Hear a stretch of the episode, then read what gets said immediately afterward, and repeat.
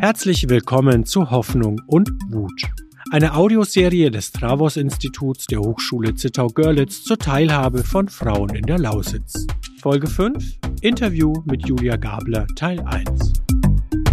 Hallo Julia, bevor wir so richtig ins Thema einsteigen heute, stelle ich doch bitte mal ganz kurz vor. Ja, gerne. Hi Jan. Ich bin Julia, Julia Gabler. Äh, ich bin Wissenschaftlerin, Soziologin hier in Görlitz, an der Hochschule Zittau-Görlitz und arbeite am Trapos-Institut. Und dort haben wir ein Forschungsprojekt, das heißt Hoffnung oder Wut oder alternativer Titel Hoffnung und Mut zur Beteiligungschancen von jungen Frauen im Strukturwandel. Und wir haben uns in diesem Projekt versucht, mit jungen Frauen und deren Teilhabechancen im Strukturwandel der Lausitz auseinanderzusetzen, hatten Workshops und wollten, waren ein bisschen auf der Suche, was brauchen eigentlich junge Frauen, ähm, um von Teilhabe zu sprechen oder auch mit Teilhabe was anzufangen. Ist das eigentlich eine Überforderung, die wir jungen Frauen dazu muten? Weil wir wissen, das sind besonders wenige in der, in der Lausitz und wir haben jetzt auch wieder die Befürchtung, dass mit dem Strukturwandel noch mehr Frauen abwandern. Und, ähm, und überfordern wir die eigentlich damit, dass wir ständig sagen, macht mal mit, sagt mal, was ihr wollt und so. Und das ist sozusagen der Hintergrund dieses aktuellen Projektes. Und ich habe vor fünf Jahren gemeinsam mit einer Kollegin Anita Kottwitz und Rai Kollmorgen eine Studie gemacht, schon mal zu den Verbleibschancen von jungen Frauen in der Oberlausitz. Und deswegen war das jetzt natürlich im Strukturwandel nochmal ein heißes Thema und wir wollten herausfinden, was junge Frauen eigentlich brauchen. Und da bin ich sozusagen äh, mit ins Spiel gekommen äh, als Audiomacher äh, hast du mich gefragt, ob ich nicht einfach mit jungen Frauen äh, mich unterhalten könnte. Jetzt ist natürlich, denke ich, so die erste Frage, die sofort auftaucht, ja, warum macht das eigentlich ein Mann? Also wieso hast du mich gefragt und jetzt nicht irgendeine Frau aus der Lausitz? Warum habe ich dich gefragt? Ja, ganz einfach. Ich habe deinen Podcast gehört, den du im Rahmen des Projektes am IASS zum, zur Begleitforschung des Strukturwandels gemacht hast. Darüber haben wir uns ja auch kennengelernt. Und da ich in diesem Projekt vorher auch gearbeitet habe, wir damals schon viel über Podcasten geredet haben und auch über die Idee, hier die Leute vor Ort zum Sprechen zu bringen und ich fand, du das ganz ausgezeichnet konntest. Und ich mich natürlich auch frage, ob das Thema, also die Frage der Teilhabe und der Perspektive von jungen Frauen in Lausitz, eigentlich ein Thema für Frauen ist. Oder ob vielleicht junge Männer damit auch was anfangen können. Und da dachte ich mir, du als Profi-Journalist kannst das vielleicht auch ein bisschen einordnen und du kannst vielleicht auch mit mir heute darüber reflektieren, wie du das eigentlich wahrgenommen hast und warum du das vielleicht auch ein interessantes und spannendes Thema findest. Und vielleicht auch die Frage, ob man das so im geschlossenen Kreis behandeln sollte? Oder wie kommt man eigentlich auch aus dieser Form der Blase raus und kann das sozusagen vielleicht auch besser einbetten oder auch, was hat dich daran interessiert? Genau, die Frage würde ich heute nämlich auch gerne stellen. Ich habe auch von den verschiedenen Frauen, mit denen ich gesprochen habe, gerade dazu ein paar gute äh, Antworten und Fragen auch mitgebracht. Es ist ja jetzt so, wir, wir beide haben ein zweigeteiltes Gespräch. Also es gibt vier Audio-Miniaturen. Die äh, sind übrigens alle nachzuhören auf eurer Seite, weil was wir heute machen, ich habe ja wie gesagt ein paar O-Töne mitgebracht, also Originaltöne von den Frauen, über die wir diskutieren wollen. Und zu diesen Originaltönen gehören auch immer ganze Audiobeiträge, die man sich dann auf eurer Seite anhören kann. Der erste Audiobeitrag ist so eine Umfrage, wo wir einfach mal Stimmen aus der Lausitz hören. Was ist das eigentlich? Dann haben wir uns getroffen mit Lena, die ist eine Schülerin äh, an einem Gymnasium in Weißwasser und ist quasi sehr aktiv und setzt sich für Toleranz, äh, Teilhabe auch an der Schule ein. Dann gehen wir weiter zu einer Rückkehrerin, ist ja auch eine wichtige demografische Gruppe in der Lausitz, die man ja auch will, die sich beteiligen wollte aber da auf einige Schwierigkeiten gestoßen ist. Das hören wir in der nächsten Folge unseres, also im nächsten Teil unseres Gesprächs. Ich will noch gar nicht mehr verraten. Und dann abschließend habe ich eben äh, mit Toni und Sarah zwei Unternehmerinnen aus der Lausitz gesprochen, einmal aus dem sächsischen Teil und einmal aus dem brandenburgischen Teil. Also so ist das zwischen uns beiden jetzt aufgeteilt heute und also jetzt hört man den ersten Teil und dann kann man sich den zweiten Teil anhören. Und Du hast jetzt gerade äh, schon gesagt, warum äh, es äh, dieses äh, Projekt überhaupt gibt, also äh, Beteiligung von jungen Frauen. Sprechen wir denn explizit über? Ich freue mich äh, drauf auf dieses Zwiegespräch, auch was ich sozusagen erlebt habe. Und ich selber bin natürlich auch öfter mal nicht an meine Grenzen gestoßen, aber tatsächlich öfter mal habe ich mir dann durchaus überlegt, ah ja, stimmt, so habe ich das quasi selber eigentlich noch gar nicht gesehen. Ähm, nun bin ich ja auch eigentlich schon fast ein alter weißer Mann, muss man sagen. Ne? Insofern war es doppelt spannend, äh, sich dem Thema zu nähern. Ähm, bevor wir jetzt ins äh, Reden kommen oder ins Labern kommen, äh, um es mal etwas despektierlicher zu sagen, äh, würde ich einfach sagen, steigen wir mal ein und gucken uns, was ich an Material dabei habe. Ähm, äh, das erste, was ich ähm, mitgebracht habe, das ist von Toni, Toni Janke, die ist ja eine ähm, Lausitzfluencerin, äh, würde ich sagen. Die ist ja ganz aktiv, eine junge Frau bei Instagram und in den sozialen Medien und versucht, die Lausitz äh, bekannter zu machen. Unter anderem ist sie auch die Kromlauer äh, Blütenkönigin. Und äh, die hat mich unterstützt bei der Umfrage und da haben wir so ein bisschen hin und her geschrieben und dann hat sie, äh, ich zitiere jetzt aus der E-Mail, da habe ich jetzt keinen O-Ton, da hat sie auf jeden Fall geschrieben, dieses Thema, der Strukturwandel, das schreckt eben viele Menschen ab. Und da habe ich mir natürlich gedacht, du bist ja jetzt eine Strukturwandelforscherin, wenn du äh, sowas hörst, also du möchtest ja den Strukturwandel zu den Frauen im Grunde bringen und das ist ja jetzt sowas, oh nee, jetzt labern die da und jetzt geht's die ganze Zeit geht's nur noch um Strukturwandel. Ähm, na, ähm, was macht das eigentlich mit dir, äh, wenn du selber sowas hörst? Also na, du willst, dass sie teilnehmen und dann sagen sie eigentlich, ach, geh weg. Also ich finde das reizvoll, ne? weil das ja eine Aufgabe formuliert und sagt, also wenn du darüber schreibst Strukturwandel, dann schreckt uns das ab, dann ist das, klingt das blöd und unsexy. Ich finde das insofern eigentlich ganz praktisch, weil wenn ich Geschlechtergerechtigkeit oben drüber schreiben würde, würde ich genau dieselben Reaktionen kriegen. Ja? Das heißt, die Aufgabe ist ja auch, wie vermittel ich sozusagen sperrige Themen, die aber Folgewirkungen produzieren, die für uns alle relevant sind. Das heißt, wenn dass ich den Status quo akzeptiere, dass wegen dieser unattraktiven Überschrift Strukturwandel Frauen und auch viele andere Menschen sagen, oh, da habe ich ja gar keinen Bock drauf, dann riskiere ich sozusagen, dass da Entscheidungen getroffen werden, die in Zukunft, vielleicht auch in unmittelbarer Zukunft, Folgen haben für diese Menschen. Das heißt, ich versuche ihnen schon auch mit zu vermitteln, was sozusagen Strukturwandel vielleicht nicht in ferner Zukunft bedeutet, sondern unmittelbar mit ihren Lebenserfahrungen zu tun hat. Und wir haben jetzt zum Beispiel eine, planen wir gerade eine Strukturwandelkonferenz mit Effi Kraft und den Gleichstellungsbeauftragten der Lausitz und wir nennen das Struktur, wir wandeln dich. Also lädt dieses Strukturwandelüberschrift eigentlich ein, nochmal darüber nachzudenken, worum geht es hier eigentlich? Und was wollen wir darin eigentlich? Und das ähm, versuchen wir sozusagen auch ein bisschen spielerisch zu wenden und auch mit der Behauptung, die da drin steckt, Strukturwandel, äh, zu spielen und das auch ein bisschen runterzubrechen und das auch wieder einladender zu machen und zum Beispiel Struktur, wir wandeln dich zu was Aktivem, was wir uns aneignen können, wo wir tatsächlich auch eine aktive Rolle spielen können, ähm, das so zu übersetzen und auch vielleicht in Überschriften auch anders zu teasern. Und ist das auch nur für Frauen? Also ist das dann wieder, also wieder das das zeigt das ja im Grunde schon, ja. Ist das dann wieder eine Frauenveranstaltung, äh, äh, Veranstaltung, äh, wo, wo nur Frauen angesprochen werden? Nee, wir sprechen auch tatsächlich nie nur Frauen an. Wir achten sehr darauf, dass wir in der Einladung nie nur die Frauen sozusagen einladen. Ähm, und das ist auf jeden Fall ein Punkt, über den wir auch immer wieder nochmal stolpern selber und nachdenken. Weil gerade das, was du auch bei Toni zitiert hast, das schreckt dann viele ab und dann am Ende eben nur die kommen, die sich mit dem Thema identifizieren und das sind eben häufig sehr viele Männer. Äh, und wir schon wollen, dass da deutlich mehr Frauen auch mitsprechen und mitdiskutieren, auch mitentwickeln. Das heißt, wir versuchen schon in der Anlage solcher Veranstaltungen die Frauen im Fokus zu haben. Wir sagen aber, das, was für Frauen gut ist, ist für alle gut. Ich verstehe das natürlich vollkommen, dass wenn ich mir ein Podium anschaue, sechs Leute, sechs Männer. Da denke ich mir, ja, Entschuldigung, da habt ihr den Schuss jetzt aber nicht gehört, weil ich meine, sicherlich gibt es auch in eurem Bereich äh, wenigstens eine Frau, die sicherlich was Erhellendes dazu beizutragen hätte. Ich finde aber auch, ähm, wenn man dann so, wenn ihr jetzt quasi eine Veranstaltung äh, dann mit, für Frauen überschreibt, würde ich mir schon wünschen, dass ihr sozusagen dann einfach den nächsten Schritt geht und vielleicht doch alle einladet. Ne? Die Podien könnten ja äh, weiblicher sein. Genau. Weil nämlich, äh, ganz mhm. kurz, äh, wenn ich sowas lesen würde, ich würde da nicht kommen, ist jetzt auch blöd, ne? aber ich würde mir erst so denken, äh, ja okay, das ist natürlich für Frauen, das ist ja auch gut, wenn die unter sich sind, mhm. zum Beispiel. Ist auch schon ein bisschen arrogant wahrscheinlich, aber äh, Aber ich würde mich dann tatsächlich auch gar nicht angesprochen fühlen. Ja, also da bin ich auch total bei dir. Und ähm, das Lustige ist, wenn du auch mit äh, Gleichstellungsbeauftragten, aber auch mit Frauen darüber redest, so eine Veranstaltung zu konzipieren, dass äh, mindestens der zweite Satz ja, aber wir müssen ja auch an die Männer denken. Ja?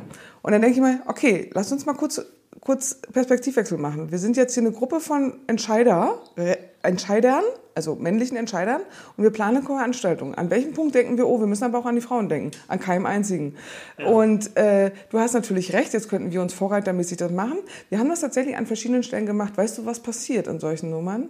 Wenn du dann sozusagen so ein paar Platzhirsche damit einlädst, dann greifen die sich die Veranstaltung. Mhm. Die setzen sich da mitten rein und sind Hahn im Korb und demonstrieren noch so dicke Hose, ey, das ist wirklich, dann wird's umso peinlicher, weil wenn dann 60 Frauen da sitzen, diesem Typen zugucken, wie der sich gerade sozusagen darstellt und keiner kriegt das hin, sozusagen das wieder einzufangen, äh, weil du wirklich in dem Moment nicht so richtig weißt. Und wir haben jetzt wirklich ein paar Situationen und Veranstaltungen auch gehabt, wo ich weiß, das ist überhaupt auch von den männlichen Protagonisten nicht böse gemeint, aber das ist manchmal so,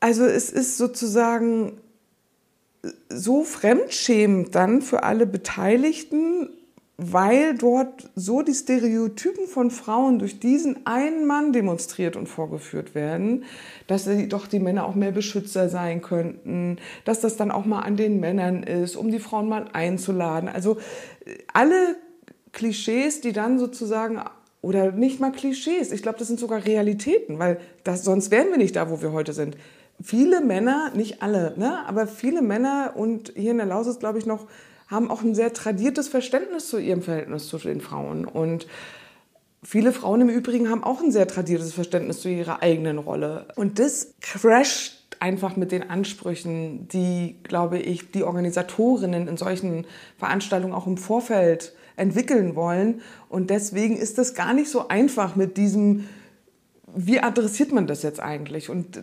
vielleicht ist sozusagen haben wir uns gesagt, für den ersten Schritt adressieren wir erstmal explizit die Frauen und dann widmen wir uns diesem, dieser Frage auch. Aber wir müssen auch gucken, was wäre denn für uns eine Lösung? Wie kann man das denn arrangieren? Das ist auf jeden Fall kein, das geht nicht von alleine und das ist auch nicht so einfach, wie man das vielleicht so denkt. Naja, dann machen wir das eben für alle. So, weil wir dann oft in so einer Situation landen, dass die eingeladenen Herren dann sich einfach wirklich krass benehmen. Das hat Lisa äh, Ulbrich übrigens auch erzählt, die Rückkehrerin, dass sie ist ja auch im Netzwerk FW Kraft, dass es auf jeden Fall so ist. Ich habe den Otto nicht mit, aber ich erinnere mich noch daran, dass sie im Gespräch eben gesagt hat, äh, dass, dass einfach eine ganz andere offene Gesprächskultur ist, wenn da nur Frauen sind. Ich will jetzt nicht so Klischees bedienen, weil ich nicht weiß, Männer können schlecht einbergen und Frauen fliegen nicht zum Mond. Ich weiß nicht, wie es ist. Ja. Ähm, darum bin ich mir da selber als Mann auch wirklich unsicher, mit solchen Klischees zu arbeiten. Ich meine, wir brauchen ja manchmal Klischees, um uns zu verständigen, aber auf jeden Fall hat sie gesagt, ihr ist das, für sie ist das wichtig, dass es so etwas gibt wie dieses Netzwerk. Jetzt, es muss ja kein, diesen Raum einfach, ne? Du hast vollkommen recht, dieses geschützt muss man, sollte ich natürlich weglassen, weil ganz klarer Fall, da ist wieder diese männliche Perspektive tatsächlich. Ne? Ihr, ihr Frauen geht mal schön da rein, unabhängig von uns, und da könnt ihr jetzt mal drüber reden, aber bitte dann klärt das doch nochmal mit uns ab, mit uns Männern sozusagen. Ne? Wir sind ein bisschen äh, äh, abgeschwiffen. So. Äh, war ja vorhersehbar. War, war vorhersehbar.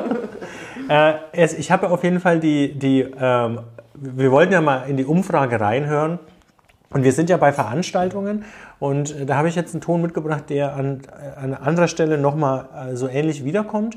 Da geht es jetzt um die Zeitmodelle, sag ich mal. Wir hören einfach mal rein. Da müssen Sie vor allem auch die Zeit und die Nerven dazu, dafür haben und sich das zutrauen. Ich denke, es gibt ganz, ganz viele schlaue, total engagierte und mit Herzblut dabei seiende Frauen, die aber an so abendlichen Gesprächsrunden oder Gremiensitzungen, jetzt mal an Gemeinderat oder sonst was gedacht, äh, gar nicht teilnehmen können, weil sie zu der Zeit die Sorgearbeit in der Familie übernehmen und sich um die Kinder oder zu pflegende Angehörige kümmern. Die Ideen und das Engagement von dieser Frauen, die, das wird halt nicht erreicht, auch durch die besten Initiativen nicht, wenn ich den Frauen nicht die Möglichkeit gebe oder sie entsprechend entlaste, damit sie überhaupt mitmachen können und wollen hier denke ich und hoffe ich, dass es in Zukunft auch Online- und Hybridlesungen geben kann. Viel mehr Gemeinderat, Kreistagssitzungen und so weiter, die können auch online stattfinden. Die müssen nicht zwangsläufig in Präsenz sein. Gerade hier bei uns im Flächenlandkreis. Ich würde mich für einen Kreistag nie aufstellen lassen, weil ich schon eine Stunde Fahrt bis Görlitz habe, um überhaupt an einer Gremiensitzung teilzunehmen. Also das fand ich jetzt äh, aus mehreren Gründen spannend. Also einmal natürlich, aber ich habe mir gedacht, boah krass, das ist aber schon so ein altes Rollenmodell. Frau hat Sorgearbeit, ähm, Mann kann dann abends nochmal äh, zu solchen Sitzungen gehen. Also für mich persönlich ist das gar, also wäre das auch gar nicht so, weil wir teilen uns das 50-50, äh, die, die Sorgearbeit. Auf der anderen Seite äh, war das aber so ein Punkt, wo mir sofort klar war, ja na klar, das ist ein Punkt.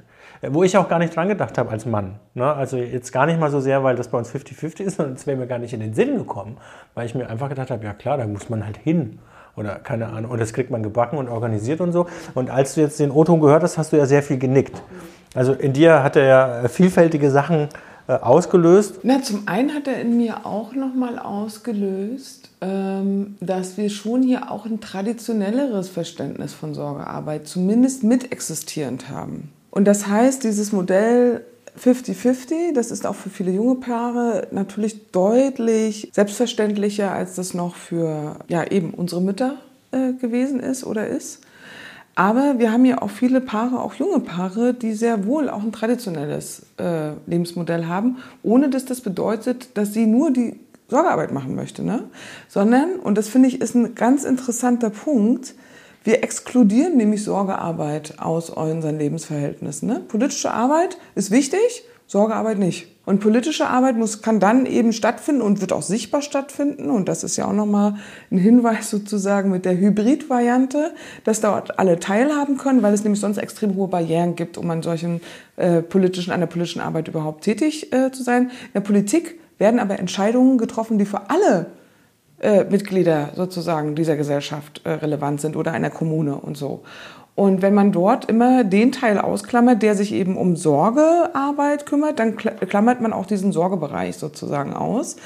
Und ähm, das finde ich ist, eine, ist auch noch ist sozusagen auch ein wichtiger Hinweis, der für mich in diesen ländlichen Gesellschaften auch noch mal deutlich stärker nach vorne tritt und sogar und das ist ja, ich meine, wir sind ja auch ein bisschen also mein Bruder lebt auch in einer Beziehung 50-50 und er sagt auch, das wird auch wirklich haarscharf gemessen, das 50-50-Modell. Und das ist schon auch mit Anstrengung verbunden. Ne? Also man merkt auch selber, welche Anstrengung das dann eben bedeutet und Abstimmung, Koordination. Also ich wünsche mich, ich wünsche mich manchmal in die 50er zurück. also, Siehst du? Wirklich, ja. Das ja. ist alles einfach, es ist ja. einfach mega anstrengend. Und das finde ich ist schon mal eine hohe Einsicht. Ne? Also auch zu sehen, dass man unterschiedliche, also auch Privilegien aufgibt, zunächst erstmal, wenn man die Sorgearbeit teilt. Und das Interessante ist, wir sehen es nicht so, dass wir Privilegien gewinnen dass wir Sorgearbeit übernehmen dürfen. Ah, ja? Doch. Ja? Ja. Welche Privilegien entstehen für dich daraus? Zeit mit meiner Familie, mhm. also Zeit mit meinem mhm. Kind verbringen. Mhm. Genau, das ist, und das ist total schön, dass du ja. das aber auch als Privileg für dich verstehst. Ja. Ne? Und ich glaube, das ist aber tatsächlich eine Inwertsetzung und das, glaube ich, auch so zu verstehen, auch sowohl für die Väter oder auch männlichen Ansprechpartner von allen möglichen ähm, ja, Beziehungskonstellationen, die es da ja auch äh, heute, heute gelebt werden. Und das haben wir, glaube ich, im Privaten sind wir da jetzt schon deutlich weitergekommen. Aber sozusagen, dass wir das als gesellschaftliche relevante Aufgabe äh, sehen, das haben wir auch in der Corona-Pandemie gesehen, sozusagen, wird mit Applaus viel noch versehen. Das ist Wertschätzung für was Aufopferungsvolles. Aber es ist weder äh, ökonomisch noch in unseren Verfahren zum Beispiel politische Arbeit integriert und so abgestimmt, dass auch Menschen, die einen ähm, Großteil von Sorgetätigkeiten freiwillig übernehmen wollen, dass sie das ähm, auch kombinieren können mit anderen gesellschaftlichen Aktivitäten. Und das ist, glaube ich, was, da haben wir noch ein bisschen was zu tun. Und da glaube ich, da können Frauen tatsächlich Vorschläge machen, weil sie diese Verbindlichkeit zu Sorgetätigkeiten erstmal mehr also quasi automatisierter leisten und damit vielleicht aber auch Sensorium haben, wo könnte ich mir das überhaupt noch vorstellen, politisch aktiv zu werden? Hybrid ist eine Lösung und vielleicht auch eher mal freigestellt von meinem Arbeitgeber, morgens eine Stunde zwischen acht und neun, nachdem die Kinder sozusagen auch in den Schule und Kita sind, äh, als sozusagen abends nochmal zwischen nach 20 Uhr, wo man eigentlich sagt, oh, heute ist sick, so, ich will auch ins Bett, so, ne? Und also solche Kombinationen von auch anderen Zeitstrukturen, in denen äh, diese Tätigkeiten stattfinden, glaube ich, das ist was, wo Frauen, glaube ich, deutlich proaktiver auch Vorschläge machen können. Ich meine, das Problem ist ja hier, ähm, na, wir reden ja äh, über die Lausitz und Lausitz ist ja ein Flächen- oder ist ein peripherer Raum, wie es ja wissenschaftlich heißt. Und äh, da ist viele politische Mitbestimmung und Beteiligung, die ist ja im Grunde ähm, ehrenamtlich. Und das, da würde ich mir das dann schon überlegen, möchte ich als Frau, also ist mir sozusagen der Titel, sage ich mal, so viel wert, dass ich da neben Kinder und so weiter äh, mich da noch einbringe. Ja, und das heißt ja im Grunde auch, wenn das ehrenamtlich ist, brauch, muss ich mir irgendwo in meiner Arbeitszeit oder was auch ist, einen Freiraum schaffen können. Ne? Das, also das ist, glaube ich, noch mal komplizierter. Und es ist auf jeden Fall so, nachdem ich den Ton äh, auch gehört habe, dachte ich mir schon, ja, da wird im Grunde eine Gruppe ausgeschlossen. Es gibt noch viele andere Gruppen, die ausgeschlossen werden. Wir sprechen ja vornehmlich über Frauen und das leuchtet natürlich sofort ein. Habe ich mir auch gedacht, okay, da wäre es gut, wenn wir als Gesellschaft einfach andere Modelle entwickeln. Ähm, 30-Stunden-Woche, äh, soll ich sagen, es gibt ja ganz viel, worüber wir einfach sprechen könnten. Ne? Äh, 30-Stunden-Woche auf Zeit, wenn sich eine Frau äh, politisch engagieren will. Bei gleichem Lohngehalt wollen wir als Gesellschaft solche Sachen. Na, ich fände das ja super. Aber was macht man? Also wie, wie soll man das äh, umsetzen? Und eigentlich wäre es doch so, dass die Lausitz, habe ich mir dann überlegt, mit diesem vielen Strukturwandelgeld doch jetzt Vorreiter werden könnte. Und man überlegt sich, Mensch, wir investieren nicht ins nächste Betongold, sondern wir gucken jetzt mal, äh, Landkreis XY, da probieren wir das jetzt mal aus. Du hast vorhin gesagt, als wir über, glaube ich, Dessau gesprochen haben, dass es da keine Vision gäbe. Wo ich meinte, es gibt Schlimmeres. Weil ich glaube, Visionen sind auch sozusagen Hinhaltetaktiken. Wir haben hier in der Lausitz sozusagen auch in, im Rahmen dieses Beteiligungsprozesses durch die Zukunftswerkstatt Lausitz sehr viele Initiativen, sehr viele runde Tische, sehr viele Foren, an denen auch äh, sowas wie so eine Vision 2050 für die Lausitz formuliert wurde. Und wir haben aber auch mittlerweile sozusagen, muss man den Eindruck haben, dass das eine beschäftigungstherapeutische Funktion hatte. Und ähm, zum einen glaube ich nicht mal böswillig, sondern ich glaube, unsere Organisationen geben das gar nicht her. Mit solchen Experimentierräumen tatsächlich de facto sozusagen auch Realpolitik zu machen oder Strukturpolitik. Und trotzdem finde ich das wichtig, weil wir haben eine Referenz produziert, auf die man sich auch immer wieder berufen kann und wo man auch weiter drängeln kann. Also wir haben jetzt eine Legitimation, an der man sagen kann, nee, weiter Experimentierort bitte sein wollen. Weil wir beanspruchen die Überschrift Modellregion zu sein. Für andere Regionen in der Welt Strukturwandelprozesse und Dekarbonisierung und so weiter zu machen. Nun haben wir auch gerade eine schwierige politische Lage, wo du dich auch manchmal fragst, naja, wir haben jetzt keine Kapazitäten für solche Experimente. Ja? Ist das nicht eine Luxusfrage?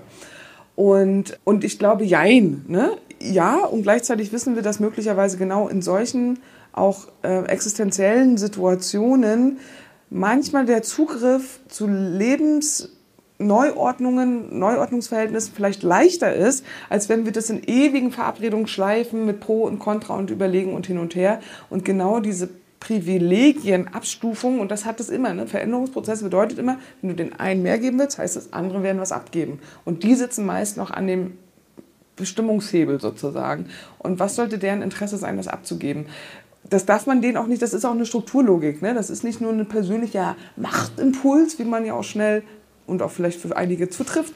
Ähm, aber da könnte es sein, dass wir das auch noch weiter ausreizen und nicht umsonst würde ich sagen, dass wir das auch aus diesem Netzwerk, aus diesen O-Tönen heraus immer wieder in den Raum reinbringen und sagen, nee, ist aber eine Forderung, müssen wir uns dazu verhalten. Mobilität, Hybrid, Digitalisierung, wir brauchen das, die Frauen wollen das. Also seht zu. Ne? Macht eure Hausaufgaben. Und damit auch immer wieder einen Hebel zu setzen und darauf zu verweisen, das sagt nicht nur Julia Gabler, sondern das sagen ganz viele. ja, dann, ich, äh, dann schließen wir die Umfrage mal ab. Also es war ja nur ein, äh, ein, ein kurzer, kurzer Einblick in diese äh, Umfrage, die ja sehr viel länger dauert und die es auf eurer Webseite gibt. Aber ich denke, ich habe zum Schluss noch einen schönen O-Ton mitgebracht, der jetzt ganz gut dazu passt, finde ich. Und dann kommen wir mal zu Lena.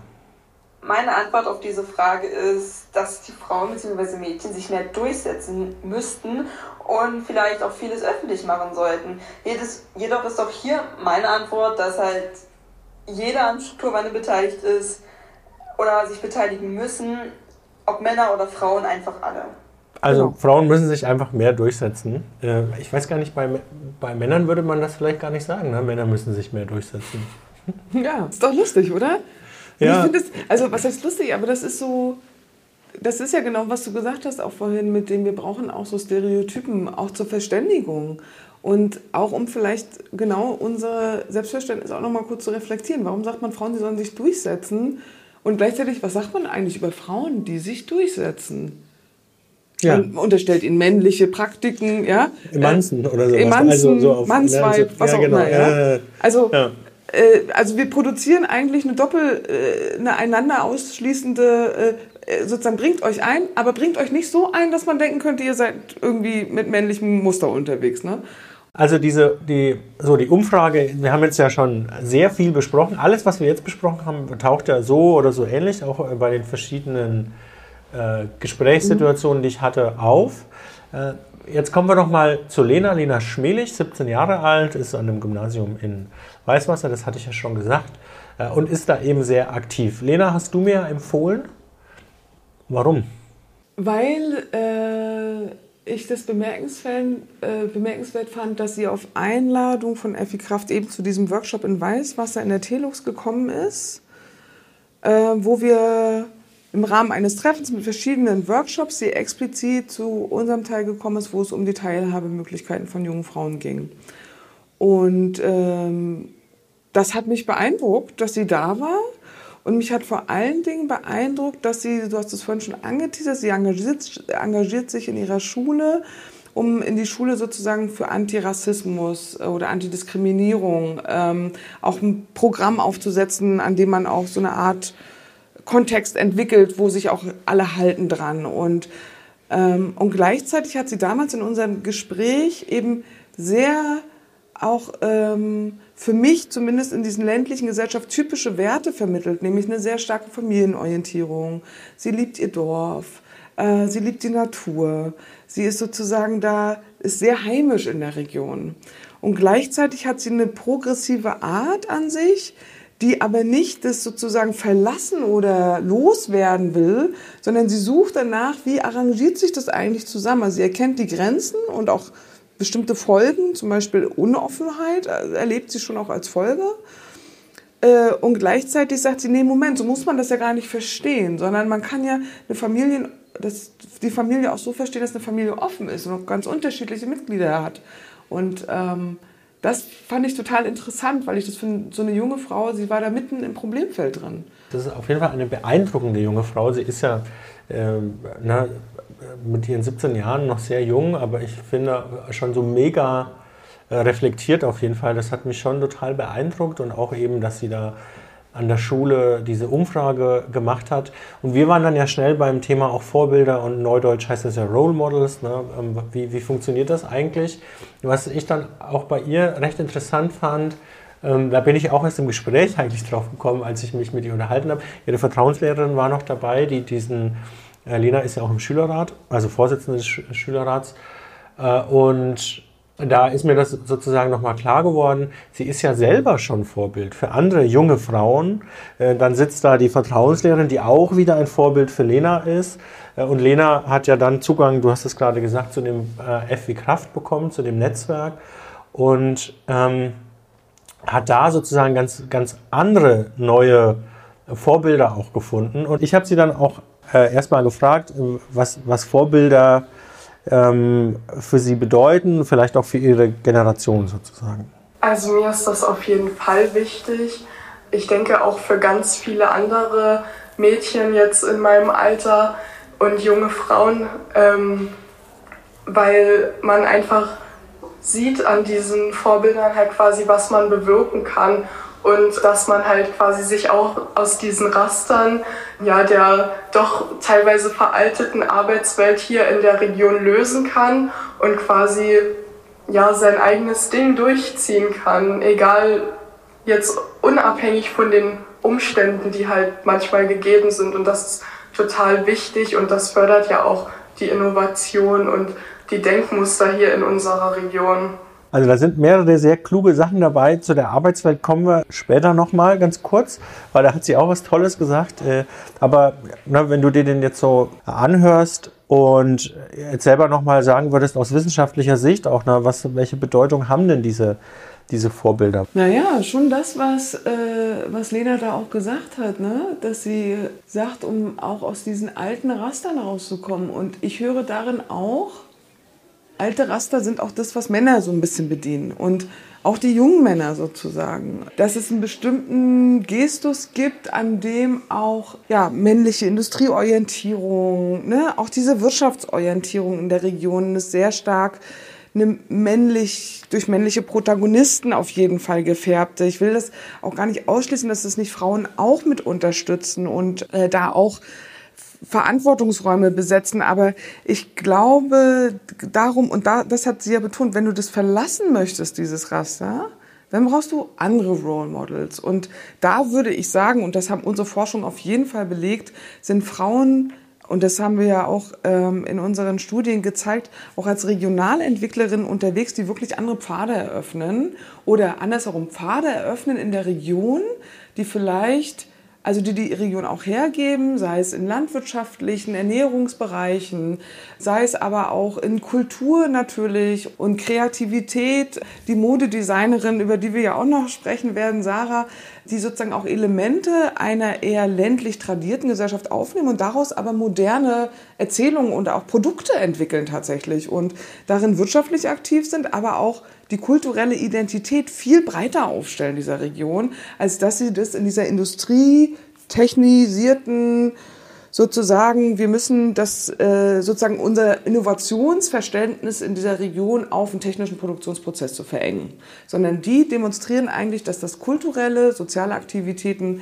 wissenschaftliche Aktivitäten mit meint und dass man damit ich mag das Wort nicht so richtig ganzheitlicher, aber sagen wir mal so, vielfältiger aufgestellt ist, entlang der ja auch Wissensräume, die diese Region auch anbietet. Und dafür, glaube ich, eignen sich Frauen auch als Role Models. Und ich glaube, da geht es nicht nur darum, Frauen gegen Männer, sondern auch sozusagen die Interpretation von Frauen hin auf diese Innovationsfähigkeit expliziter zu adressieren.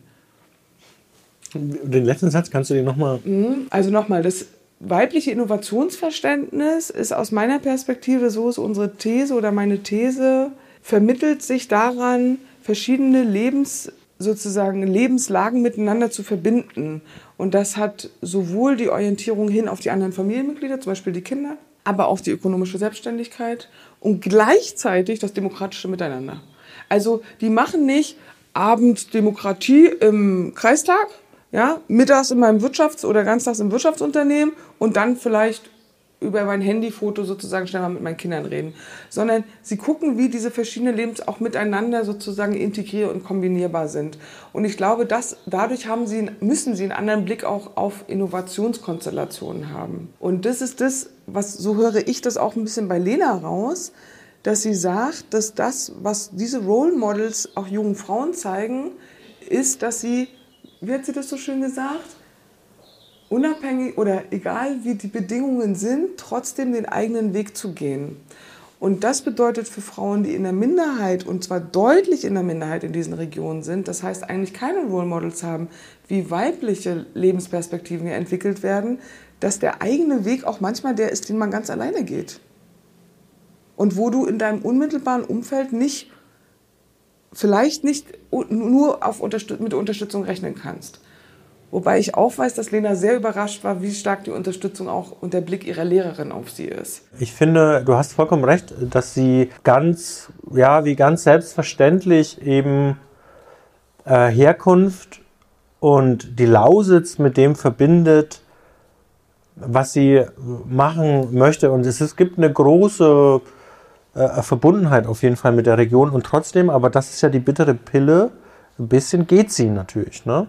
Also sie muss jetzt erstmal, oder das steht eigentlich schon fest, das steht fest, dass sie die Lausitz verlässt, weil sie hier gar nicht studieren kann, was sie will. Also ich glaube, wir müssen gar nicht darüber reden, weil auch das ist ja klar, ich meine, ich bin als junger Mensch weggegangen, das hat die Vertrauenslehrerin auch gesagt.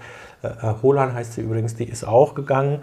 Du bist auch weggegangen. Man geht ja irgendwann, weil einem das, zu, das die Provinz zu klein wird.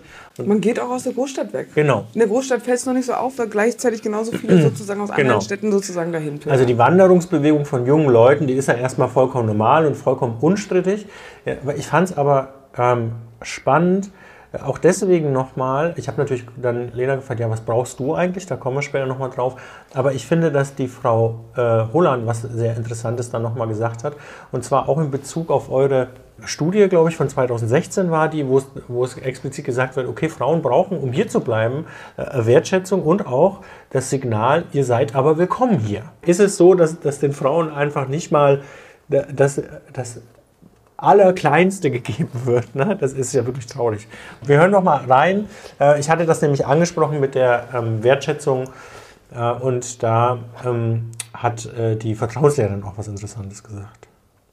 Jede Aktion, die freiwillig irgendwie angestoßen wird, sei es von Schülerinnen und Schülern oder aber von Frauen jetzt im, im, Zusammenhang mit dem Strukturwandel, muss eine angemessene Wertschätzung finden. Und Frauen, die sich vielleicht noch nicht so sehr trauen oder Schülerinnen und Schüler in unserem Kontext jetzt, die brauchen Ermutigung. Ja? Und da braucht es auch ähm, einen konstruktiven Umgang mit Fehlern, weil jeder, der was macht, der macht was falsch, das ist ganz normal. Ähm, von Perfektionismus muss man sich da an jeder Stelle verabschieden, aber man muss natürlich auch einen, einen konstruktiv, einen wertschätzenden und einen sachlichen Umgang mit Fehlern einfach ermöglichen und immer wieder ermutigen, weiterzumachen und wenn dann Aktionen geglückt sind, die auch wirklich honorieren, wertschätzen, würdigen.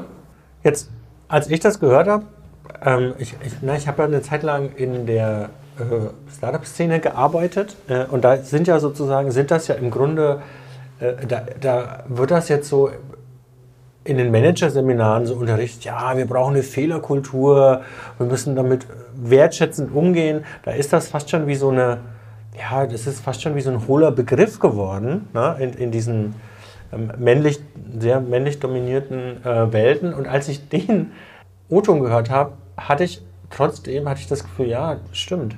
Also das war so viel ehrlicher als alles, was ich sonst so kenne. Und das stimmt natürlich und auch die Ermutigung. Und gleichzeitig habe ich mir aber gedacht, würde man jetzt so, würde man das auch über Männer sagen?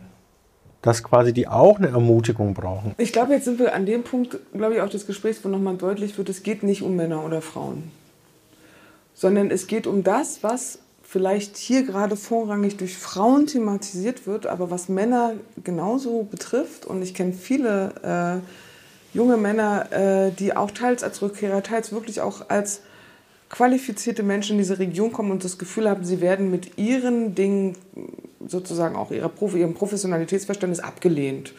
Und das ist per se schlecht, was die da sozusagen machen. Und da haben wir sozusagen, glaube ich, schon auch einen Kontext der Region, die hier, sage ich, nach der Wende und den damit zusammenhängenden Zusammenbrüchen der Wirtschaft und vor allen Dingen dem Struggeln in den letzten 30 Jahren hier eine wirtschaftliche Perspektive aufzubauen, weil das immer der Maßstab war. Ne? Es braucht einen wirtschaftlichen Erneuerungspfad und es ist eine technologische Region und das wird irgendwie zu machen sein. Und sie eigentlich keinen Umgang mit ihrem Scheitern gefunden haben, sondern eigentlich immer nur auf dem letzten Platz der Ranking sozusagen äh, gelandet sind. Und ähm, und quasi keine Interpretation dafür gefunden haben, könnte man das noch aus einer anderen Perspektive sehen? Ich weiß damals, als wir hergekommen sind, 2015, 16, äh, hat die, ähm, die Dezernatsleitung Wirtschaft des Landkreises vorgestellt, Landkreis Bautzen, Landkreis Görlitz, die Wirtschaftsleistung über die Gewerbesteuereinnahmen und hat gezeigt, wie Bautzen super als Vorort von Dresden, ne? sehr viele ähm, Gewerbeansiedlungen und ähm, also läuft alles super. Und dann die Einwohnerdichte und auch die Zurückkehrerdichte. Und da hob sich der Landkreis Görlitz deutlich stärker hervor als der Landkreis Bautzen. Da dachte ich ja irgendwie verständlich, oder? Die Leute wollen irgendwie nicht im Gewerbegebiet leben. Woran das nur liegt. Äh, also was uns, glaube ich, an manchen Stellen einsichtig erscheint, haben wir in unseren eben wirklich programmatischen Bewertungsrastern, Wirtschaftsleistung, Ansiedlung, Infrastruktur, taucht dort nicht auf. Und, ähm, und damit haben wir bestimmte Aspekte, die Kollegen äh, von der äh, Lutz äh, Laschewski und, ah, ich weiß jetzt gerade seinen Namen nicht, ähm, die den ähm, Kompass des guten Lebens und die Kriterien, Indikatoren des guten Lebens für die Lausitz auch entworfen haben. Also das wird vielfach thematisiert, dass diese Engstellung auf Wirtschaft und Dings dazu führt, dass wir die Faktoren äh, in der Region äh, unterbewerten, die aber hier eigentlich für Lebensqualität sprechen. Und das, was ein bisschen sozusagen, ich nehme jetzt ein bisschen ähm, Auslauf, das bedeutet aber eben auch, dass das, was die Vertrauenslehrerin gerade beschrieben hat, dass wir für sowas eine Anerkennungskultur hier gar keine Anerkennungsform hat. Also sprich, die Leute wissen, warum sollen wir das jetzt anerkennen? Was ist denn daran wertvoll? Und wir wurden, uns hat auch keiner dafür äh, anerkannt, dass wir hier unzählige Gewerbegebiete ausgewiesen haben und trotzdem keiner gekommen ist. Wer anerkennt uns denn für diese Leistung? Dass wir ständig Vertrauensvorschuss gegeben haben für Investoren und letztendlich immer sozusagen die Deppen waren, wo der Investor gesagt hat, ich gehe nach Polen. Ja? Und das, glaube ich, müssen wir auch verstehen, wenn wir fordern, für Dinge hier Anerkennung zu wollen, die vielleicht sich sozusagen gar, woran, woran entsteht eigentlich Anerkennung? Also quasi immer nur um den Preis des, der Anerkennung des vorher. Ja, ich würde nur sagen, wir können nicht von Leuten erwarten, Anerkennung zu geben, die selber sozusagen eine Missachtungserfahrung gemacht haben. Also ich glaube, wir können das trotzdem warten. Ich glaube, äh, erwarten. Ich glaube, es gibt auch gute Gründe dafür. Und ich finde auch viele Politiker oder öffentliche Persönlichkeiten sollten sich nicht nur deswegen der Anerkennung Dritter verweigern, weil sie selber keine erfahren ja, haben. Ja, eben, das ist ja ein höchst aber das Psycho. Ist trotzdem, ja, aber das ist der Status quo an vielen Stellen. Hm, naja, ich verstehe ja? das schon. Aber wie, wie, wie, wie würden wir das machen? Also ich meine, äh, also ich finde es erstmal schon mal gut, dass wir an einen Punkt gekommen sind, wo wir sagen, vielleicht geht es auch gar nicht um nur Mann und Frau, ne, junge Frauen, junge Männer und so weiter und so fort, sondern es geht einfach auch darum, dass wir für eine Region, wie es die Lausitz jetzt ist, wo, wo wirklich viel, also das ist ja das, was mich so begeistert. Mein Gott, man hätte jetzt da ein Labor mhm. und könnte da einfach mal ein paar hundert Millionen nehmen und sagen, hier, und jetzt guck mal, was passiert. Und hätte wirklich, also mir ist dieses mit dieser Modellregion, da gibt es ja auch, ein, auch, auch Kritik an dem Begriff. Ich finde das eigentlich ganz schön, weil Strukturwandel wird es so oder so in vielen Regionen irgendwie geben. Und, und äh, darum finde ich das so eine charmante Sache. Und dass es eigentlich darum geht, geht, dass es vielleicht sogar so ein Widerstreit der Konzepte ist. Und eigentlich müsste man diesen Widerstreit endlich aufgeben und einfach sagen, wir wollen eigentlich alle dasselbe am Ende sogar. Nein, wir wollen gucken, wie, wie können wir eine zukunftsfähige Gesellschaft bauen. Das wäre ja so das Fernziel, jetzt mal ganz unabhängig von dieser ähm, dass man natürlich eine Wirtschaftskraft braucht und so weiter und so fort. Aber auch umdenken, was heißt denn eigentlich Wirtschaft? Wie muss die denn gebaut sein? Ist das, was wir hier haben mit diesen tausend Gewerbegebieten und der Landversiegelung, ist das eigentlich das, was die Leute wollen? Weil eigentlich zeigen alle Studien, die es äh, in den letzten äh, Jahren auch gab, auch mit Corona nochmal, eine ganz andere Bewegung. Die Leute wollen raus die wollen nicht mehr in einer überfüllten Stadt leben und sind das, ne, sind, also brauchen wir Ermutigung eigentlich für neue Konzepte und es ist vollkommen egal, wer naja, die macht. Naja, ich würde eben sagen, es ist ja nicht so richtig vollkommen egal, wer die macht, weil da strategische Interessen stecken und genau wie du sagst, alle wollen raus, das bedeutet, Flächenversiedelung findet dann nicht mehr in der Stadt, aber auf dem Land statt. Ne?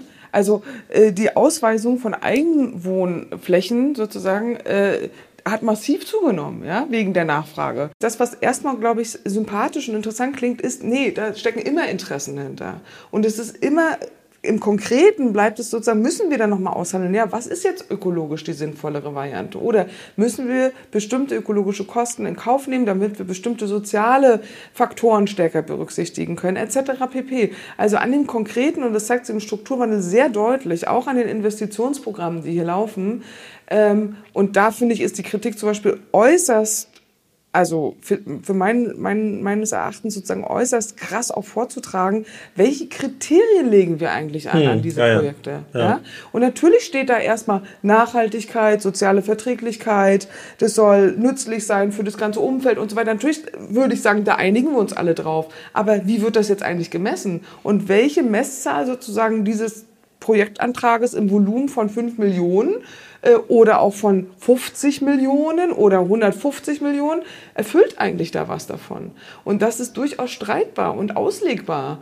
Und da siehst du, dass man das auch erstmal dann übersetzen muss an diesen konkreten Verfahren. Und da habe ich das Gefühl, da haben wir eigentlich so unsere Baustelle, an der wir das auch durchexerzieren können. Und selbst da sehe ich, wie schwierig das ist, obwohl wir da mit allen möglichen gesellschaftlichen Interessensgruppen sitzen und eigentlich unser beratende äh, sozusagen unsere beratende Stimme auch äh, erheben können, wie wahnsinnig aufwendig, zeitaufwendig das ist, äh, in den Dialog zu kommen, Dinge aufzuschreiben, das so reinzubringen, dass das berücksichtigt werden muss, dazu Haltung zu, bla und so weiter und so fort. Und da ist das Geld tatsächlich schneller ausgegeben, als du solchen inhaltlichen Ansprüchen folgen kannst. Mhm. Ne? Und deswegen glaube ich, äh, brauchen wir, weil wir nämlich dann am konkreten Beispiel sehr viel noch diskutieren müssen und gleichzeitig aber genau das ist, äh, was die Lehrerin auch sagt, dieses, diese Kultur des auch Vertrauens und Unterstützens bei diesen Ideen. Wenn junge Menschen, so wie sie es geschrieben hat, mit der Idee kommen zum Strukturwandel, dann muss die aufgenommen werden.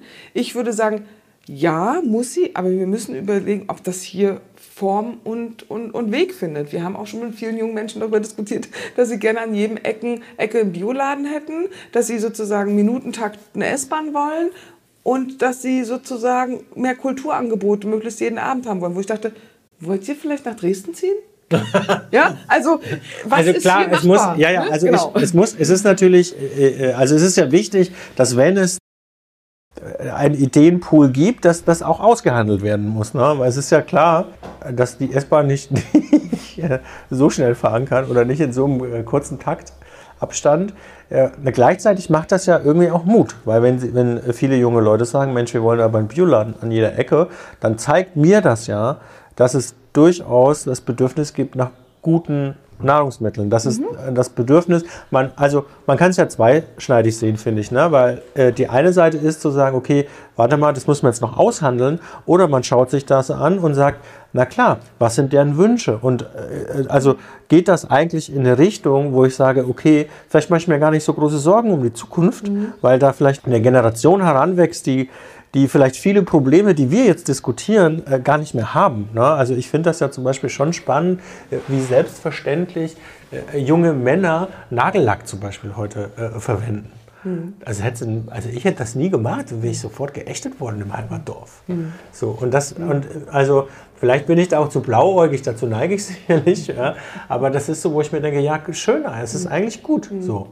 Ähm, und äh, um das mal mit Lena nochmal abzuschließen, ähm, würde ich gerne noch einmal eine kurze, das kurz von dir zusammengefasst zu haben. Also diese Studie, ne, wo er sagt, okay, Frauen brauchen Wertschätzung und dieses Gefühl, dass sie gebraucht werden. Das würde ich gerne noch einmal kurz von dir ähm, hören, wieso das eigentlich ein Problem ist. Das ist ja sehr traurig, wenn, wenn man das in der Studie herausfinden muss, dass man Frauen, also überhaupt Menschen, die nicht Wertschätzung ähm, entgegenbringt und ihnen auch nicht das Gefühl gibt, dass sie hier gebraucht werden und dass ihre Ideen äh, wichtig sind. Ja, kommt halt darauf an, von wo aus man guckt, ne? Also und für wen das traurig ist. Weil die Frauen haben ja sozusagen ihre Möglichkeiten daraufhin auch erweitert und haben halt gesagt, wir können ja gehen. Und tatsächlich ist es so, dass wenn wir das so bauen, dass die Perspektive eigentlich sein müsste, dass sie bleiben wollen, eine ist, die unseren modernen Gesellschaften überhaupt nicht mehr entspricht damit habe ich manchmal das Gefühl, eben terrorisieren wir die Frauen. Eigentlich müsstet ihr doch bleiben wollen. Also diese Sesshaftigkeit, richtet euch hier mal ein, das ist doch schön hier. Ne? Ihr könnt ja euren Haus und Garten haben, ihr könnt eure regionalen Produkte anbauen. Das hat auch sozusagen was sehr Beschränkendes. Und die ländlichen Gesellschaften sind von der Mobilität von Frauen mindestens seit den 70ern. Und deswegen hast du ganz bewusst vorhin gesagt, du sind sich nach den 50ern. Weil ab den 70ern war nämlich Schluss damit. Spätestens auch mit der Bildungsoffensive und auch mit der Arbeitsmobilität, die sozusagen die ostdeutsche Gesellschaft, die DDR-Gesellschaft damals getroffen hat. Und das heißt, wir haben in unseren Gesellschaften einerseits ein Selbstverständnis von Bewegungsfreiheit. Ne?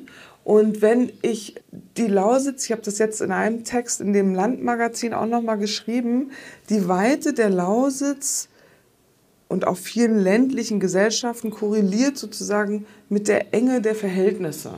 Weil der Hof, der umsorgt oder auch, äh, es muss auch nicht mal so traditionelle Hofwirtschaft sein, Aber die Wege, die du zu deinem Nachbarn gehst, die bedeuten eben auch, und die Zeit, die wir dafür aufwenden, dass du auch nur einen begrenzten Rahmen von Menschen schaffst, um dich herum sozusagen zu sehen oder mit denen soziale irgendwas Gemeinschaftliches zu haben. Nicht, da, nicht umsonst kommt daher auch dieses Gemeinschaftsverhältnis, was du in eher weiten ländlichen Regionen hast und das Gesellschaft mit Pluralität und sehr viel Differenz verbundenen aus diesem urbanen Setting, aus den verdichteten Räumen. Weil du da natürlich unmittelbar mit sehr viel mehr Unterschiedlichkeit konfrontiert bist, als du das in ländlichen Gesellschaften sozusagen auf der Sozialebene sozusagen hast. Ne? Also daher kommt sozusagen auch das Verständnis von den eher traditionellen Gesellschaften. Ich würde nicht sagen, dass das darin aufgeht, ne? aber mhm. die Konzeption sozusagen beruht erstmal auf diesen beiden gegensätzlichen Typen. Und Mobilität auch als Erfahrung von Differenz, und das hören wir ja auch von vielen, erst wenn du weggegangen bist, dann verstehst du, wie viel wichtig und du gebunden auch bist an deine Region, in denen du groß geworden bist. Und gleichzeitig entfaltet sich aber auch etwas, was sagt, warum sollte ich zu meinem Herkunftsort zurückgehen? Ne? Also du hast mich vorhin gefragt, ob ich weggegangen bin. Ja, ich bin weggegangen, ich bin aus Rostock weggegangen. Ne? Und jetzt lebe ich in der Lausitz. Musste ich jetzt eigentlich die ganze Zeit denken, eigentlich müsste ich wieder nach Rostock zurück, weil da komme ich ja eigentlich her. Also wo sind wir bestimmt zu sein? Ja, also ich habe diesen, ich kenne den Heimatbegriff ja so gar nicht. Äh, äh, das aber verstehst du ein bisschen, worauf ja, ich, ich weiß, was du meinst, genau. Ich, aber genau, ich, finde, ich weiß, was du meinst. über diese Provokation auch reden, die in dieser Orientierung. Genau, ich finde das total gut zu sagen, ähm, und das hatte ich tatsächlich so mir auch gar nicht, gar nicht auf dem Schirm, zu sagen, ja, auch in dem du musst zurückkommen, steckt eigentlich eine unerfüllbare Forderung, weil es ist ja, äh, welche Region ist es sozusagen wert, über meinen Bedürfnissen zu stehen? Weil es kann ja sein, dass ich gar nicht, also mal ganz unabhängig davon, dass ich einfach nicht zurück will in die Lausitz, weil XY nicht passt. Und ich finde, natürlich hat jeder das Recht, dort hinzugehen, wo er möchte und Heimat auch woanders zu finden als, die, der, als der Ursprung äh, äh in Heimat. Ich würde jetzt auch nicht, wahrscheinlich nicht zurück in mein Heimatdorf gehen, sondern ich, für mich ist Heimat was anderes irgendwie. Vielleicht ist es ein, keine Ahnung, eine Umgebung oder meine Freunde, kann auch sein wo auch immer die dann sind. Ne? Also es gibt viele Möglichkeiten, du hast vollkommen recht. Das alleine ist schon eine Forderung, die eigentlich unverschämt ist, weil man stellt sie vor allem an junge Frauen, ne? weil die da vielleicht einfach fehlen. Ehrlich Übrigens, gesagt, da muss ich ein bisschen drüber nachdenken. Aber ich finde, ich stimme dir zu. Das ist auf jeden Fall, schränkt das ein. Und äh, erzeugt Druck. Und das genau. ist ja die interessante Botschaft, die der Lausitz-Monitor auch gebracht hatte wo zumindest sozusagen in dem Sample, den sie, wo sie untersucht haben, die Aussage von Frauen getroffen wird, sie haben kein Loyalitätsgefühl oder Verpflichtungsgefühl der Lausitz gegenüber. Das spricht eigentlich für einen hohen Freiheitsgrad auf der Lausitz. Ja, aber in dem, in dem, weißt du, als ich das gelesen habe in dem Lausitz-Monitor, habe ich mir natürlich sofort gesagt, ach krass, die sind nicht loyal der Heimat gegenüber. Genau. Aber gleichzeitig habe ich mir dann, als ich ein bisschen drüber nachgedacht habe, natürlich auch gedacht, ja, aber ich doch auch nicht. Ja. Ja. Ich bin doch auch, und ich meine, das ist ja nun etwas, was auf viele wahrscheinlich zutrifft. Also ab einer bestimmten, oder sagen wir mal, bestimmte Menschen, die haben einfach ein Problem mit ihrem Heimatbegriff. Und ich habe jahrelang daran gearbeitet, ich habe mich äh, abgearbeitet an meinem Heimatbegriff. Was ist das eigentlich? Und kann ich sowas wie Heimat? Gibt es das? Darf ich das? All diese Sachen, die wahrscheinlich äh, diese Generation in den 70ern geboren, vielleicht die frühen 80er, die damit kämpfen mussten. Mhm. Und natürlich habe ich keine große Loyalität an meinen Heimatort. Und aber in diesem Lausitz-Monitor, und da sind wir beim, beim Wording, und wie reden wir eigentlich drüber, wird das ja als Defizit gesehen. Mensch, die sind eigentlich, was, diese Frauen sind nicht loyal. Und das finde ich schon, das ist total, ja auch bedenklich. Ja, total. Und deswegen meine ich, ne, wir, wir stiften sofort sozusagen darin eine, also wir, sie sind nicht nur illoyal, sondern Abtrünnige. Was denken die sich eigentlich? Ja? Und das ist die, die Kehrseite und das ist ja deine Frage gewesen. Wenn als Resultat unserer Studie kommt, die Frauen, die hier sind, brauchen mehr Wertschätzung. Das ist ja aber traurig. Ne? Also, und das war damals mein Eindruck. Ich komme in eine Region, die sozusagen ihre Zeitungsüberschriften damit äh, wirklich, du könntest fast tapezieren können, damit die Tragik der Abwanderung von Frauen thematisiert. Und die Frauen, die hier leben, fühlen sich alles total stiefmütterlich behandelt. Ja? Wo die sagen, wir sind hier nicht gewollt mit dem, was wir machen, ja. Und wenn wir was tun, dann kriegen wir mal einen Apfel und ein Ei dafür und in der nächsten Auflage müssen wir es ganz umsonst machen.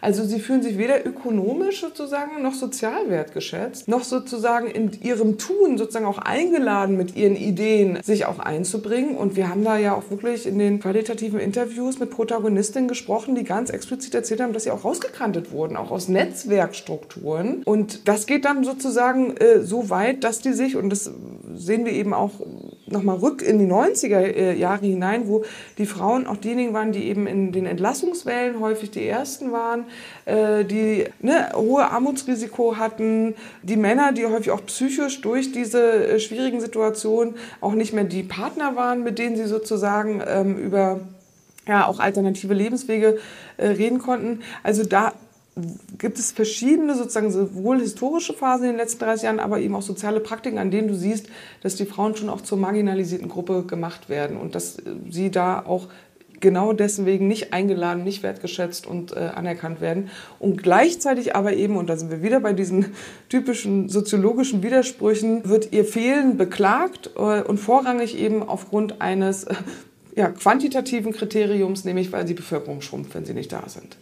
Und dass da viele Frauen gesagt haben, ja, wir wollen hier nicht als Gebärmaschine adressiert werden, sondern gehen wir lieber, das finde ich ist eine nachvollziehbare äh, Reaktion. Und gleichwohl, und darauf will ich auch nochmal, nicht die einzige, weil das natürlich auch ein diskursiver Faktor ist, auf den du schnell gut bedienen kannst, aber die individuellen Motivlagen auch der Frauen sind natürlich deutlich vielfältiger. Und auch heute das haben wir ja in so einer Verlaufs, äh, Lebensverlaufsperspektive auch erforscht, dass Frauen die auch mit dem Beruf, also die vielleicht sogar das Studium hier gemacht haben oder aber zur Berufsphase hierher gekommen sind, als kritische Bleiberinnen bezeichnet, weil die immer noch sagen, äh, mich hält hier nichts, wenn das hier, dann gehe ich halt. Ne? Und äh, in vielen siehst du es auch heute noch, dass sie halt nach vier, fünf Jahren ähm, nochmal sozusagen die Rechnung für sich machen und dann sagen, ich ziehe lieber doch wieder zurück nach Berlin oder in eine andere Region, ähm, als dass ich hier bleibe. Das heißt, dieses Phänomen, dass sie den Eindruck haben, mit dem, was sie hier machen, aus vielfältigen Gründen, aber auch aus solchen strukturellen Anerkennungsgründen äh, hier nicht Fuß fassen. Hm. Interessanterweise ich habe dazu passend den letzten O-Ton für jetzt, für, den, für, die ersten, für die erste Folge, die nun etwas länger geworden ist, als wir uns das gedacht haben. Aber ähm, äh, bevor wir den anhören, ähm, das kam jetzt nicht von einer Frau, auch nicht von einer Jungfrau, sondern von einem ähm, jungen Azubi. Äh, ähm, der hat quasi so sinngemäß gesagt, dass wenn er in andere Regionen guckt, jetzt nach Bayern beispielsweise, die sind sehr viel, die prosperieren sie viel, sehr viel mehr, die sind sehr viel moderner schon. Ähm, und das, äh, ähm, das heißt ja sozusagen gar nicht, äh, weil ich habe mir da gedacht, nämlich ja, äh, für viele ist es wahrscheinlich gar nicht dieses, auch gar nicht dieses Gegensatz Stadt-Land, sondern die gucken halt, okay, in welcher Region, die vielleicht auch meiner Region entspricht, nämlich ländlich, peripher, ähm, gleiche Sozialstrukturen, wo ist es denn besser und da kann ich ja auch hin. Mhm. Ist ja auch spannend, ne? Mhm. dass es nicht nur dieses Weg sein muss in, in urbane Zentren, sondern dass es auch Regionen gibt, die einfach besser funktionieren als die Lausitz. Mhm. Oder sagen wir mal mehr bieten für, für verschiedene Mhm. Das gilt andersrum im Übrigen auch. Ne? Ich habe jetzt auch wieder viele Stimmen, höre ich von Leuten, die jetzt eben nicht mehr in der Lausitz arbeiten, sondern zum Beispiel in süddeutschen äh, Gefilden oder auch oben in Mecklenburg, die mir sagen, Mensch, was ihr da in der Lausitz habt, ne, äh, das fetzt schon auch. Also das kommt, ne, ist ja auch immer so typisch sozusagen, da wo man ist, sieht man natürlich deutlich stärker, was einem noch fehlt und andersherum. Äh, aber auch diese kritischen gegenseitigen Impulse, finde ich, sind natürlich spannend und sprechen genau für diese Mobilitätsperspektive mhm. im Übrigen, ne? dass man auch aus unterschiedlichen, auch regionalen und verdichteten Räumen oder weniger verdichteten Räumen andere Erfahrungen sammeln kann und dass es eher darum auch, glaube ich, geht für die Menschen und Individualität ist bei uns einfach ein hoher Wert, statt sozusagen kollektive also du hast vorhin erzählt, du würdest gerne sozusagen in sowas mehr generationenmäßigen wohnen. Also so eine Sehnsucht nach was Kollektivem haben wir schon, aber wenn wir merken, dass das, das Kollektiv doch offensichtlich nicht so ganz zu uns passt, dann gehen wir halt, ne? Und dann suchen wir uns eben andere Kollektive, wo wir vielleicht besser passen. Genau, wo es nicht so viele diskutive, diskursive Reibungsverluste genau. Sag ich mal. Ja. ja. Genau, auf jeden Fall äh, der letzte Ton äh, von Lena, den ich noch mitgebracht habe, äh, der, so, der auch zur Arbeits, ähm, der überhaupt dazu passt, was, was Frauen eigentlich suchen äh, und was sie sich wünschen und ähm, was sie brauchen. Ich habe mal ein Praktikum gemacht in einem mittelständischen Unternehmen hier in der Region und ich muss sagen, dass ich mir das nicht vorstellen könnte, als Angestellte dort zu arbeiten, weil das einfach zum Teil so hohe Hierarchien dort sind, mit wenig Wertschätzung, ja, wo ich sage, das geht für mich nicht.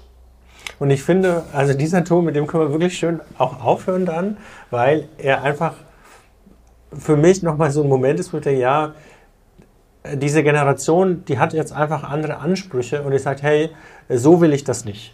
Genau. Und da bin ich auch nicht mehr bereit mitzumachen. Wenn sich das nicht ändert, dann komme ich aber auch nicht her.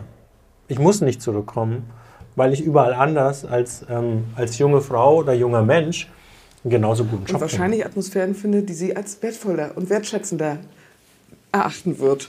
Ja. Ja, äh, super. Äh, damit hören wir doch mal auf, ja. Julia, oder? Ja, es ist Dank. wirklich spannend, wie, wie präzise sie solche Sachen sozusagen ja, ja, ne, ausdrücken Fall. kann. Das ist auch wirklich, finde ich, so die, äh, ja, so die Klarheit dieser jungen Frau, die sich auf dem Beginn ihres selbstständigen Lebensweges befindet und sagt, nee, ich weiß genau, was ich will. Und das nicht. Aber ich mag das trotzdem. Oder ich liebe das, gleichzeitig liebe ich das hier. Ja, und ich probiere es aus. Ne? Ja. Ne? Also ich schaue mir ja. das an. Ja. ja. Sehr spannend. Das war's schon wieder. Weiter geht es mit Folge 6. Eine Audioserie des Travos-Instituts der Hochschule Zittau-Görlitz im Rahmen des Projektes Hoffnung und Wut, demokratische Teilhabe und gesellschaftliche Gestaltung aus Sicht von jungen Frauen. Projektleitung Julia Gabler in Zusammenarbeit mit FW Kraft. Auf der Webseite fwkraft.de könnt ihr alle Folgen nachhören. Produziert vom Akustikwerk 2022. Música